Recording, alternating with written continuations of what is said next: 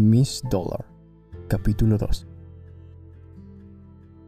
Las razones que indujeron al Dr. Mendoza a coleccionar canes son desconocidas. Algunos creían que simplemente estaba apasionado por ese símbolo de la fidelidad o del servilismo. Otros pensaban antes que, lleno de profundo disgusto por la humanidad, Mendoza creyó que era mejor adorar a los canes. Fueran cuales fueran las razones, lo cierto es que nadie poseía colección más bonita y variada que la de él. Tenía perros de todas las razas, tamaños y colores. Cuidaba de ellos como si fueran sus hijos. Si alguno moría, él se quedaba melancólico. Hasta se podría decir que en el espíritu de Mendoza, los perros pesaban tanto como el amor. Como dice un famoso dicho, quita del mundo los perros y el mundo se quedará solitario. El lector superficial concluirá de esto que nuestro Mendoza era un hombre excéntrico. No es así. Mendoza era un hombre como todos los demás. Le gustaban los perros como a otros les gustan las flores. Los perros eran sus rosas y violetas. Los cultivaba con exactamente el mismo esmero.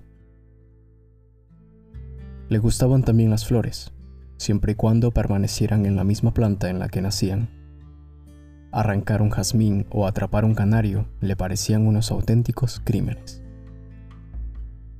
El doctor Mendoza era un hombre de 34 años, bien elegante y con una forma de ser franca y distinguida. Se formó como médico y por un tiempo cuidó de los enfermos en una clínica de la capital, donde hubo una epidemia. Dicha clínica sobrevino a ese infortunio gracias a que el doctor Mendoza inventó un elixir. Este era tan bueno que ganó un par de millones de reales. Ahora ejercía su labor por amor. Tenía lo suficiente para sí y para su familia, la cual estaba compuesta por los animales mencionados anteriormente. En la memorable noche en que se extravió Miss Dollar, cuando Mendoza volvía a su casa, tuvo la aventura de encontrar a la extraviada en Josiu. La perrita comenzó a acompañarlo y él, dándose cuenta de que era un animal sin dueño a la vista, la llevó para Cajueiros. Ni bien entró a la casa, examinó con cuidado a la perrita. Miss Dollar era realmente encantadora. Tenía un aspecto delgado y la gracia de su hidalga raza.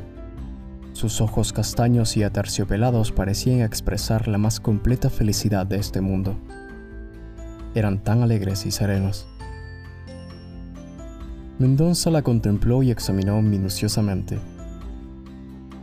Leyó la frase del candado que aseguraba el collar y fue ahí cuando se convenció de que la perrita era un animal muy estimado por parte de quien fuera su dueño. Si no aparece tu dueño, quédate conmigo, le dijo a Miss Dollar en cuanto le entregaba al niño encargado de cuidar a los canes. El niño trató de alimentar a Miss Dollar mientras Mendoza planificaba un buen futuro para la nueva huésped, cuya futura familia también debía permanecer en su casa. El plan de Mendoza duró lo que duran los sueños, el tiempo de una noche. Al día siguiente, cuando leía el periódico, vio el anuncio transcrito en el primer capítulo, el cual prometía 200 mil reales a quien entregara a la perrita extraviada. Su pasión por los canes le hizo sentir la misma cantidad de dolor que debió haber sufrido el dueño o la dueña de Miss Dollar.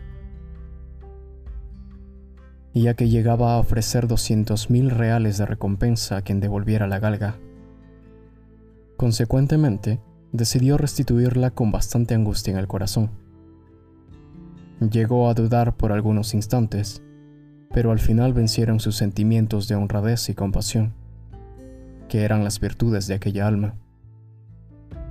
Y como si le costara despedirse del animal, aún nuevo en el hogar, se dispuso a llevarlo él mismo. Así que se alistó para tal fin. Almorzó y después de averiguar bien si Miss Dollar había hecho la misma operación, salieron ambos de la casa con dirección a Matacavallos.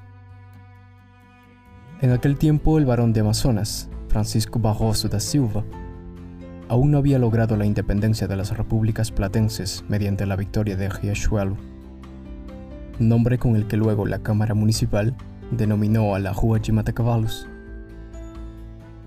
Seguía vigente, por lo tanto, el nombre tradicional de esa calle, que no quería decir nada de lo que se podría suponer. La casa que tenía el número indicado en el anuncio era de bonita apariencia y revelaba cierta riqueza de bienes por parte del propietario. Antes de que Mendonza llamara a la puerta, ya Miss Dollar, reconociendo su hogar, comenzaba a brincar de alegría y a soltar unos sonidos alegres y guturales que si existiera la literatura entre los canes, serían como un himno de acción de gracias. Se acercó un niño a ver quién era.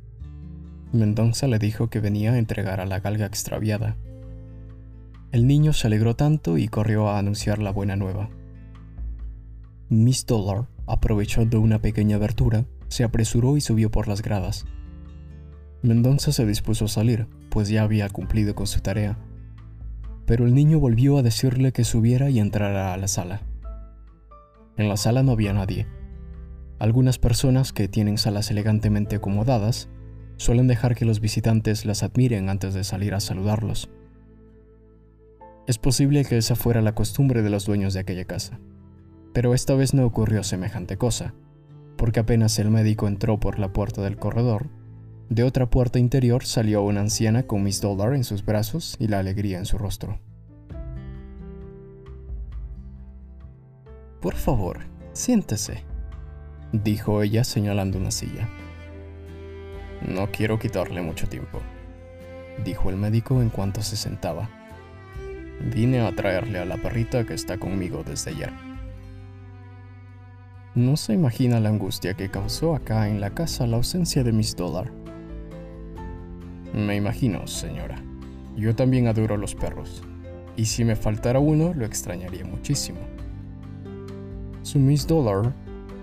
Disculpe, interrumpió la anciana. Mía no. Miss Dollar no es mía. Es de mi sobrina. Ah, ahí viene ella. Mendonza se levantó en el preciso instante en que entraba a la sala la sobrina en cuestión. Era una joven que aparentaba tener unos 28 años, en pleno desarrollo de su belleza. Una de esas mujeres que anuncian una vejez tardía e imponente. Su vestido de seda oscura le daba un singular realce al color exageradamente blanco de su piel. Era un vestido muy largo, hasta rozaba el piso, lo cual aumentaba la majestuosidad de su porte y de su estatura. El corpiño del vestido le cubría todo el cuello, pero se apreciaba por debajo de la seda un bello torso de mármol esculpido por los dioses. Su cabello castaño y naturalmente ondulado estaba peinado con esa simplicidad hogareña, la mejor de todas las modas conocidas. Este adornaba su frente como una corona concedida por la naturaleza. La extrema blancura de su piel no tenía ni el más mínimo ton rosa para darle armonía y contraste. Su boca era pequeña y tenía una cierta expresión imperiosa.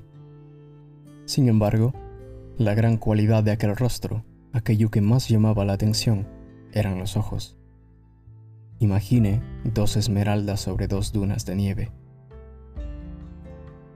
Mendonza nunca había visto ojos verdes en toda su vida. Le dijeron que existían los ojos verdes. Él sabía de memoria unos versos célebres de Gonzalo Chies pero hasta ese entonces los ojos verdes eran para él lo mismo que el fénix para los antiguos. Un día, conversando con unos amigos al respecto, afirmaba que si alguna vez se encontraba un par de ojos verdes, huiría de ellos con terror. ¿Por qué? le preguntó sorprendido uno de los presentes. El color verde es el color del mar, respondió Mendonza. Como evito las tempestades de uno, debo evitar las tempestades de todos los otros. Yo dejo al criterio del lector esta particularidad de Mendonza, que además es preciosa en el sentido de Molière. Fin del capítulo 2.